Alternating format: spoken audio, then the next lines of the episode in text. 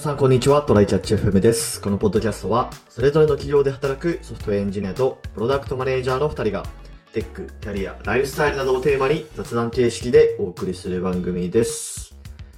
では、やっていきましょはい、よろしくお願いします。う。はい。ツイッターのね、もう旧ツイッターのね、インプレゾンビについての話ね。旧ツイッターインプレ言いづらいからゾンビってまた戻ってほしいな。うん。インプレゾンビって何すか？インプレゾンビってね、なんかたまにタイムラインに流れてくるから、そういう名前として浸透してるのかがいまいち僕にも分かってないんだけど、あの、うんインプレッションを稼ぐためになんか群がってくる、ゾンビのように群がってくる、なんかリップをつけてくるよくわからんアカウント。あー、でも一応、検索したら、インプレゾンビっていう単語出てくるね。まああれを世間がなんて呼んでるか、よ、そもそも呼んでるのかわかんないんだけど、ちょっとバズってるぐらいのツイートに、あの、なんだろう、えっと、明らかに人間じゃない人たちがコメントつけに来るやつだね。リプライとかつけに来て、インプレッション稼いで、えっと、まあ、そういう仕ツイッター。の、そうそうそう。で、結構ね、いろんな形式で出てきてたんですよ。もともとなんか、あ今もあるけど、一番シンプルなやつは、ただバズってるやつにやってきて、あの、全く関係ないリプライをつける。あの、広告みたいなのをつけるとか、で、本当にインプレッションだけ稼げればいはいいパターンもあるから、はいあの、あれね、ブルー、ツイッターブルーのやつを登録して、めっちゃインプレッション稼いだら、えっと、まあ、半年に一回、ちょっとお金もらえたりとかするから、うん。それだけを目指して、なんか OK とかだけリプライつけるやつもいたり、アフィアフィリエイト広告に誘導するやつがいたり、から始まって、えっと、それに関係しそうな単語を言いに来るやつとか、あの、なんだっけ、引用リツイートの中で、ちょっと序盤のやつを拾ってきて、その引用リツイートした人のコメントと全く同じものをリプライにつける。で、それをすることで、ちょっと関係あるものになるから、そういうやつが出てきた。のは見てるし。確かに。あとは他の人のリプライのコピペ、えっと、で、最近ちょっとみ目につくのが、多分チャット GPT っぽい生成 AI みたいなやつで、元の、なんだろう、ツイートの感想みたいなものを生成させたっぽい、でも精度が低そう。多分 GPT-3 いってるかどうかぐらいのクソみたいな精度の、あまあクソみたいっていうね、あれだけど、やつを、で、なんか本当になんか小学生かよみたいな感想をペタッと貼ってくるようなやつ、リプライとかが結構目立ってえで、まあ、半分ぐらいは、あれかな？あの、なんだろう。あの、アラビア語とかのアカウント名になってるから、まあなんー、か、はいよはいはい。くわからん感じ。で、中国語のやつもいっぱいいたんだけど、最近はよく、あの、なんかこう、あの、中国語で香港頑張れって書いたりとか、なんか、天安門事件について、プロ、プロフィールで 触れたりとか、することによって自衛してる人がいるから、ちょっと減ってきたような気がする。けど、うんうんうんまだまだなんかアラビア語アカウントみたいなのは結構見かけるなっていう気がしている。えっていうのが前提としてあって、であれっていっぱい作ってる人いるけど、儲かるもんなのかなっていうのが、ちらっと気になっていー、る。まあ、儲かる、どうなんだろうね。こっちとしては、本当でもそういうのって結構、ね、ツイッターの、あの、4U の方に出てきがちじゃない？そうなんだよね。だから、なんかリプライとしても対策できてなさそう、ツイッター側が。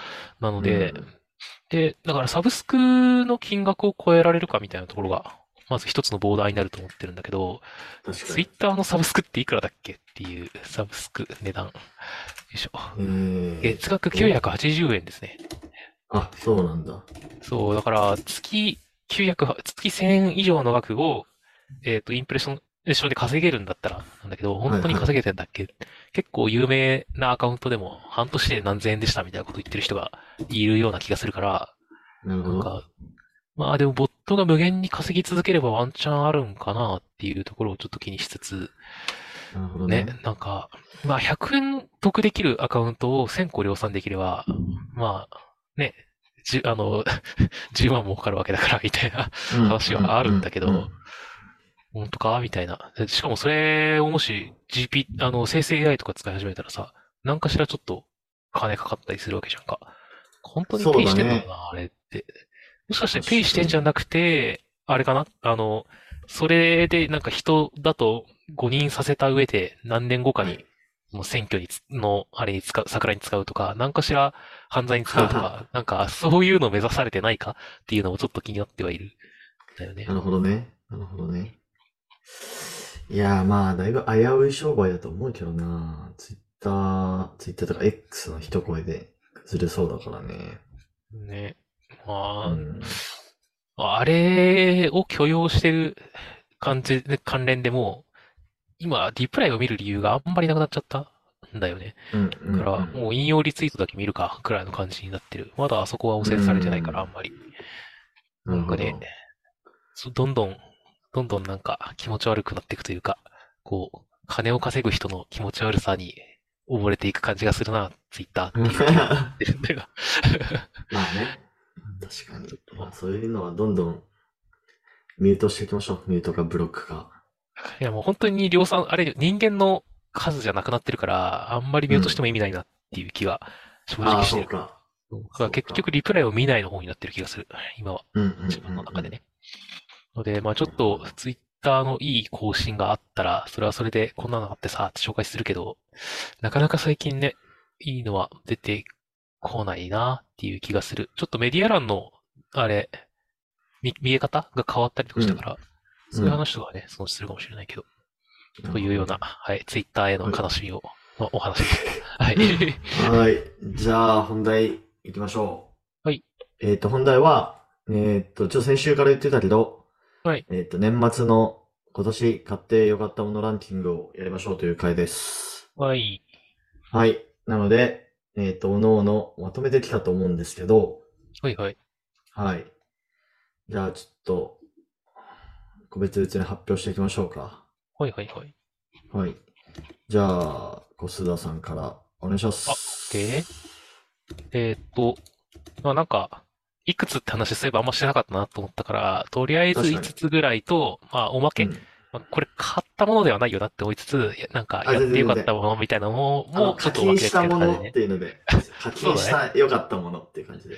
はい。じゃあちょっと、あ結果ね、おまけのところに、あの、一番高額課金したもの2つが載っちゃったんだけど、まあちょっとそれは後にするとして、えっと、結構やっぱりワーケーションものとかがちらほら出てくるんだけど、えっとなるほど、なので、ワークマンのリュックがね、まず1個出てくるんだけど、これどっかでも多分話したと思うんだよね。あの、3000円ぐらいの安いリュックなんだけど、すごい耐久性があって、容量もそこそこも結構あるタイプのシンプルなリュック。で、なんか、ひたすらワーケーション、僕の今回の、えっと、海外ワーケーションってひたすらずっと、そのコロコロの荷物とかもないから、リュックとうん。ポケット、あの、モンベルのポケポケッタブルトートに支えられて生きてたわけなんだけど、その、はい。あそこで酷使しても、あの、十分耐えてくれたっていうので、ワークマンのリュックがね、すごい良かった。もうこの値段でこれ作れるのすげえなって思った。ワークマンね、品質良さそうだもんな。ねちょっとこれからもいろいろワークマンでなんか試しに買ってみるものを増やしていこうかなって思ったきっかけでしたね、あれは。はいいっすね、いいっすね。い。で、えっと、あこのまま一旦僕のん流しちゃっていいかな。はいはいえっと、これね、ど、これもどっかで話したんだけど、正確には去年の12月の暮れぐらい、お末ぐらいに買ったやつだけど、うんあの、使ったのが今年だったので、今年のに入れる、紙のウォレットっていう、あの、紙の財布？紙へで、ー強化紙でできた紙？財布。なんですよえー。あの、別に濡らしても大丈夫なやつ。ちゃんと拭き取れば。ええーこれは、どこだったかな？四国、高知かどっかで職人が一つ一つ手作業で作ってるみたいなことが書いてあったんだけど、あの、その割に多分5000円ぐらいで買えた、いい値段、あの、そんな高くないやつで、まあ、しばらく持つだろうと思うし、実際一、もう丸一年、綺麗に持ってるから、いいんじゃないかなっていう感じですね。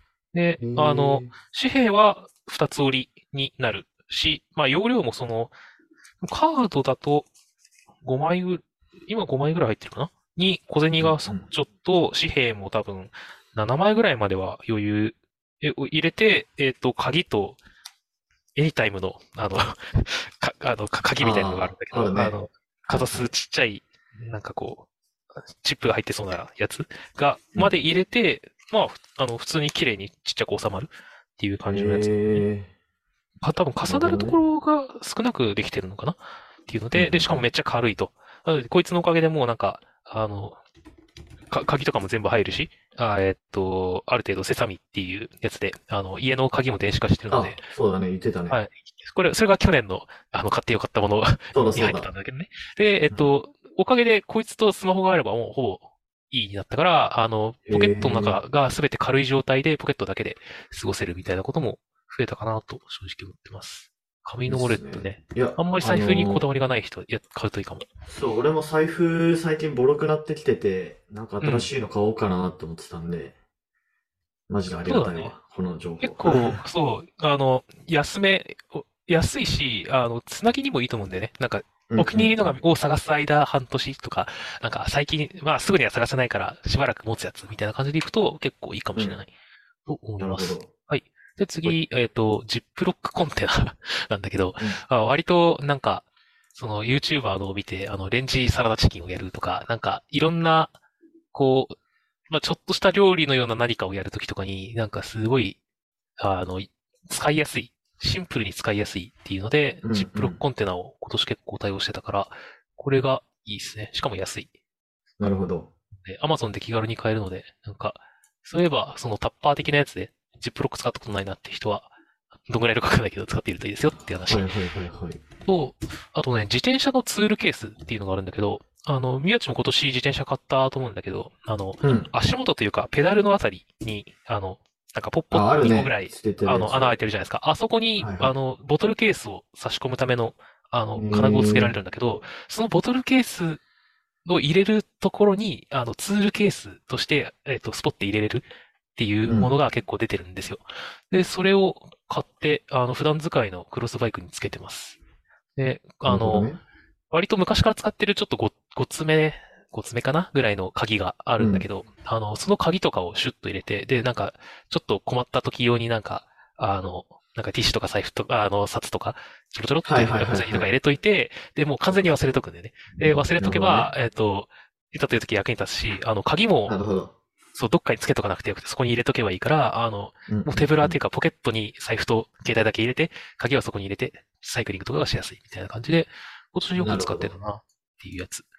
で、あと、まあ、これ、これはみんなの役には立たないかもしれないんだけど、あの、ドイツの公共き交通機関使い放題定期っていうのが ありまして、じゃあそれ。で、あの、これがね、あの、割と、えっと、毎年あるのかな？あの、時期にもよるかもしれないんだけど、ドイツが、ドイツ鉄道がこういううん。公共交通機関、もうバスでも電車、電車ローカル線っていうか、電車の、えっと、まあ、特急じゃないやつは全部乗り放題みたいな系があって、はい。で。それをネットで、あの、アプリから入れることができたんで、いくらぐらいだったかな？多分6、7千円ぐらい、7千円ぐらいかな？で買えるんだけど、もう1ヶ月間ずっとそれ使い放題だから、もう1ヶ月ぐらいいたんで、ずっと。うんうんうん。それ買って忘れておけるっていう感じなんだよね。で、ドイツのその普通の電車、特急とかじゃない電車って、あの、改札がなくて、あの、うんバスもそうなんだけど、中でちゃんと買って、買った上で見せなくていいんだよね。で、あの、車掌さん、車掌さんとかがチェックで回ってきた時だけ見せて、はいそうそうそうそう。で、見せられたかったら、罰金6000円分ぐらいかな払わないといけない感じになるので、うんまあなんか、それ罰金払うぐらいだ、ことになるぐらいだったら、それ買って、あの、いつでも見せれるようにしとけばいいので、なんか、すごい、なんか楽に、もう、それを買ってあるから、改札も、切符も何も気にせずに観光ができてよかったなっていうのがあるので、うんあんま役に立たないかもしれないけど、ドイツに行くことがある人は、覚えておくといいかな。はい。はい。で、あとはおまけ。えっ、と、これがさっきしためっちゃ課金したものっていうので、1個目が課金しましたね ICL だね。はい。目の目手術ね目に課金しました。はい。あの、はい。手術費用30万ぐらいに、えっ、と、レンズが10万プラス、乱視があるからさらに10万、合計50万でした。はい。すすごいまあまあまあ。ま あ、だけどね、やっぱすごいいいよ。あの、メガネもコンタクトもいらない状態で、それこそ旅行に行くにもいいし、あの、ダイビングをするとかでも、あの、そうかな何をするにもすごい楽。あの、なんか、ゴーグルあるかなとかさ、ゴーグル、土入りのゴーグルあるかなとか気にしなくて済むし確、かに。確かに。もうなんか、あと、なんかメガネとかだとさ、橋の下を覗き込むとか、でっかい、その観光地の橋とかに行った時にさ、覗き込む時とか、何か下を見る時に、あ、落ちないかな？っていう、不安が常に付きまとうんだけど、それがないし、あはの、起きた時にメガネとかもないし、いや、なんか、本当に細かいところですごい楽になるから、いいこ、うんいいなって思いましたっていう話。い。ほい。はい。で、あとはヨーロッパのワーケーション行ったっていう、なんか結構よく話をしてたと思うんだけど、ずっとしてましたね。そう。あの、結構金は自体はかかったんだけど、あの、いや、やっぱ行くと楽しいねっていうのはあるので、まあ、そりゃそうでしょうね。はい。あの、行ってみたいなっていう、まあ旅行でもいいと思うんだけど、あの、うん。なんか行ってみたいけどなと思ってる人は、実際一回行くと違うから、一回行って、なんか、お思い出になったな、もうちょっと大変だから行かんけど、でもいいと思うんだよ。なんかうん一回行くと違うから、行くといいっすよ。楽しいっす2よ。ヶっていう。月くらい行ってたんだっけ？2ヶ月半から3ヶ月ぐらいって感じだね。あ、ヨーロッパ自体はにでは1ヶ月半ぐらい。どれくらいかかったの金額としてああ、えっは。とね、多分、月、その時40ちょいぐらいかかってたようなああ、なる気がする。ほどね。なるほど、なるほど。だけど、あの、それはもう本当に直前予約を繰り返してたから、なのうんうで、えっんうん。と、ちゃんと事前事前に予約できてれば、あの、どこの都市はいに行くってはいはいはい。決めてて、事前事前に予約できてれば交通機関も安いし、あの、なるほどね。宿泊も安いし、いいとこ泊まれるからいいと思うけど、僕は本当に、あの、なんか、二日後どこに泊まろうみたいなことを考えながら、エアはビー、エアビーの予約を探してたんで、あ。あの、ちょっと高いけど、でもホテル使うよりは、それでもそんな直前にエアビーを予約する方が安いと思うので、なるほどね。ぜひ、エアビー使おうと思える人は、あの、全然個室で、あの、なんだ、ウェブ会議とかもできる環境も、えっと、用意できるはうんうん。ずなので、そういう、あの、エアビーどんどん使ってみたらいいんじゃないかなと思いました。なるほど。まあ、なんだかんだ旅行で行っても多分20万とかするもんね。そうだね。だから、もしうん。その時差勤務なり、その、そもそも、まあ、会議とかないから、あの、うん。勝手に時差勤務して、成果だけ出しとけばいいよみたいなタイプの人であれうんうば、全、ん。あの、そういうのをやるとか、ヨーロッパまで行かないにしても、あの、東南アジアとか、僕も最後の方タイにはい。いたけど、あの、はいはい。2時間以内の時差とかなら余裕で。勤務できると思うので、そういうところからやってみたい人は、やってみとくといいんじゃないかな。ちょっと円安、うん、円安進んでから、あ、円高。進んでから でもいいかもしれうん。ないけど、ちょっとね。今年は円安だったなという気分がありましたが。それはあるね。はい。あざまはい。す。そんなところかな？感じでした。はい。はい。じゃあ、宮地の方も聞かせてくださいな。すか。はい。えーっと、ちょっと待ちよ、ちょっと待ちよ。はい。まあ、えーっと、まあ、ほぼほぼ、このポッドキャストで言ってるような気がするんですけど、はいはい。まあ、まず大きめなところ、かつ、その、ポッドキャストで言ってるところで自転車ですね。自転車、まあ今はいまで全はいはい。然乗ってなかったんだけど、まあちょっとうん。会社転職してから、8月に転職してから、まああの、ギリ、ギリでもないか。まあ自転車で行ける距離になったので、まあうん。買いましたと。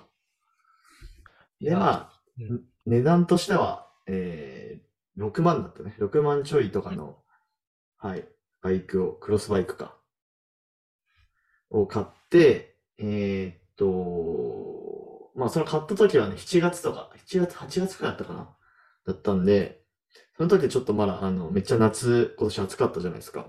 はいはいはい。なんで、あの、乗れなかったんだけど、まあちょっと秋口くらいから乗り始めて、で、まあうん。最近もうずっと、あの今週4くらいで出社してるんですけど、おー。あの、毎日、あの、チャリを漕いで、はい、あの、オフィスに行ってて、まあ最初の頃は結構坂道で死んでーって思ってたんだけど、うん。なんか最近はちょっと慣れ始めて、なんか、その会社に限らずなんか30分とか、なんか自転車こいでたら最初の方結構しんどかったんだけど、まあそれも全然、なんか漕げるようになって、あ、なんか成長したな、みたいなあ、いいっすね。いや、絶対健うん。康への寄与度高いよ、それ。そうそうそうそう。だから本当ね、ストレスなく運動がね、なんか、の、こう絶対量が増えたっていうのが、マジで良かったなと思って。いやー、いいうん。よね。やっぱり。あの、この季節、ちょっと乾燥とかも、あの、走ってるとどんどん、あの、なんだ、乾燥していくし、とかもあるから、保湿うんうん。だけ気をつけることをお勧めするけど、それ以。外はすごくいいと思う。あとちょっと手が冷たく、めっちゃ、あの、辛くなってきたから、あの、ファミマあで、あの、手袋1000円くらいで買ってあ、乗っていいっすね。ます。はどんどんい。装備を増やしていってください。はい。で、まあ、それがまず1個目ね。はい。はい。あとは、えー、これも言ったんですけど、昇降デスクですね。おー。それも結構、で、なんかでかそうな買い物だったよね。そうね。まあ、これ、あの、誕生日に奥さんに買ってもらったってやつなんですけど、うん、まあ、価格帯としては7万くらいでしたかね、うん。これも。うん。で、まあ普通に、あの、最初ちょっとマジで使うかなっていう、あの心配もあったんだけど、まあ全然うん。使ってるっていう、まあ今こ。の収録してるポッドキャストを今立ちながら話してるんですけど、うん。まはいはい。あこれも意外と使ってたんで、ランクインしたっていう感じですね。まああと単純に、そのデスうん。クの幅が、これどれ。くらいなんだろうな、120センチくらいあんのかな？おー。結うん。構あるね。結構広くて、まあ、これもなんか普通に、あ、広い、幅広いデスクっていいなっていうのはありますね。確かに確かに。うんうんうん。っていうので、ランクインしましたと。はいはい。あとはなんか小物っていう感じなんですけど、うん。えっと、今年転職する前、6、7月は有給消化でずっと休んでたんですけど、はい。はい。で、その時に、あの、ゼルダのティアキンをやって、まあ、ああ、めっちゃ楽しかったよっていう。うん。いや、やっぱ、クオリティが半端じゃないですね、やっぱり。そうだね。やっぱそういうのが、おさうんたまにやると感動するよね。そうそうそうそう。あるもう本当その後や、やるゲームが、なんか、ティアキンと比較してしまって、あの、なんかしょぼくねみたいな感じになっちゃうっていうデメリットはあるんだけど。目が肥えちゃうか。うん。いや、でもこれ、れで本当に、どれくらい遊んだんだろうな。5、60時間くらい遊んだのかなわかんないけど。おーいいっすね。うん。遊べたんで、めっちゃ良かったっすね。で、あと小物系で言うと、あの、これな、なんていうのかな。あの、これ Mac とかモニターにつなぐときに、はいはい。あの、Type-C のケーブルでつなぐじゃないですか。うん。で、この接続部のところ L 字にしてくれるっていうコンバーターこれまあ数百円くらいで Amazon に売ってるんだけど、おなんか普通に、その、なんだろう、差し口に対して、すこう垂直に刺すと、なんかやっぱりケーブルがなんか変な方向向いてて、うんうん。ああんま綺麗じゃないというか。うん。そうだね。なんか、あの、歪んで断線の元にもなっちゃうしね。そうそうそうそう。で、これ L 字でやると、まあそのまま、あの、なんだろう、つく、デスクのその裏側にスムーズに流れてくれて、なんか配線がやや綺麗になるっていうので、まあしかもこれ500円とか1000円くらいで買えるんで、よかったかなと思います。っていうのを、うちにもあるね。それ。うんあの、あある？うんコンバーターじゃなくて、もう頭がそれになってるやつが一個ああ、そういうことね。そういうことね。だからね、そっちの方がいいかもしれない。うんだから今、これを話そうと思ってたお数分前に、なんか接続がなんか、微妙な感じ、接触がなんか微妙な感じになったから、あらあら。うん。そうそうそうそう。だから、このコンバーターっていうのを新しく加えるよりかは、もう元からそうなってるやつを買う方がいいかもしれないですね。あ、そうだね。なんか気に入ってるやつをたまに L 字にしたいんだったらコンバーターがいいかもしれないけど、うんうんうん固定だったらもうね、そういうのを買っちゃってもいいかもしれないね。そうですね。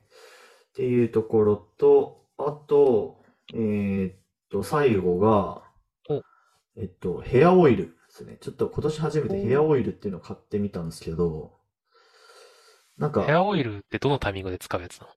これね、まあ、あのいくつかあって、はい。一つはドライヤーかける前うんうんうん。ですね。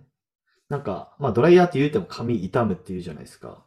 はいはいはい。なんか僕の髪とかも結構、なんか、どっちかというとちょっと乾燥しやすいとかパサパサになっちゃいがちみたいなのがあって、うんうんで、ドライヤーの熱とかで結構髪とか傷むっていうんで、まあその、こうお風呂上がってちょっとタオルドライした後にヘアオイルを塗って、で、その後ドライヤーすると、まあ傷みにくいみたいなのが、まああるっぽい。うんうん。うん。で、あともう一つは普通にセットするために使うヘアオイルっていうのもあって、はいはいはい。まあなんか兼用みたいなのもあるんですけど、なんかその重さによってちょっと、重さってな、なんて言うんだろうな。そのセット用のやつはちょっと、なんか、油の、こう、なんか硬さというか、あの、超音固体のやつ？いや、常温固体とかではない、普通に液体なんではないんだけど、うん。ぬめっとした液体なんですけど、そう。でもそれを、なんか、ドライヤー前に塗っちゃうと、結構、もったり、髪がもったりしちゃうんで、うんうん。どっちかっていうと、まあ多分普通にあの、なんか、トリートメントみたいな感じで書いてたりするんですけど、まあうんそっちを、まあドライヤー、ま、前に、ちょっと毛先とかに塗ってってやってますね。で、これ僕が買ったのが、もう本当ね、よくブランドとかわかんなくて、Amazon でレビュー高い、これ、なんて読むんだろうな、ナイルっていう NILE、ナイル。なんか見たことあ2200円、そう、2200円くらいで、で、レビューが1万500くらいあって、星4.4.6とかなんで、まあ、結構いい、間違いないやつかなっていうやつなんですけど、はいはいまあ、これはまあ結構良かったっすね。うーんうん。それこそなんか奥さんとかに聞けないの？そういうのは。どれがいいぜみたいな。あー、でもメンズだからな、どうなんだろうな。確かに髪質違うとあんま参考にな。うん、そうそうそうそう。まああと、この別のところに、えっと、と、N、N ドットっていうのかな？全然わかんないんだけど、うん別の、あの、ヘアオイルもあるんですよ。これはどっちかっていうと、セット用でやってみたんですけど、これはね、マジでちょっと重すぎたっていう。おいや、あんま使ーわなくなっちゃったな。あ、でもき見たことあるな、これ N, ドットっていうのか知らないやつね。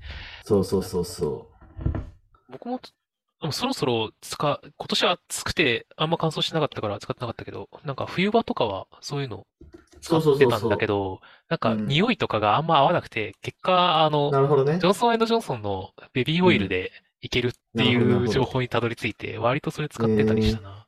あの、本当に匂いがないやつにしたかったっていうので。うんうんうんうんあでも、多分ね、ちゃんと専用のやつの方がいろいろいいんだろうから、このヘアオイル結構匂いも個人的にはまあ結構良かったかなというか、嫌な匂いではないんで。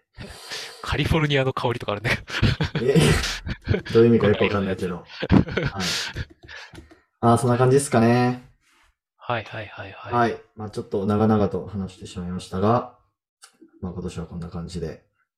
そうですね。結構いろいろ、まあ、なんかちょっと個性も出たような気がするな。確なんか、ちゃんと、いな、なんだろうな、あの、転職にとか、仕事状況とかにに確かに。結構、コスはちょっとアウトドアな感じで、僕はちょっとインドアな感じだったかもしれない。そうだね。なんか、うんちゃんと、ちゃ、ちゃんとその、お一ところでやってたか、フラフラしてたかみたいなところの違いが気がする。なるほどね。確かに。まあそれはそれでいいんじゃないですかね。そうね。来年もはいそういう、その年のスタイルが出る、買ってよかったものになるかもしれないね。はい。じゃあ、はい。今日は終わりましょうか。はい。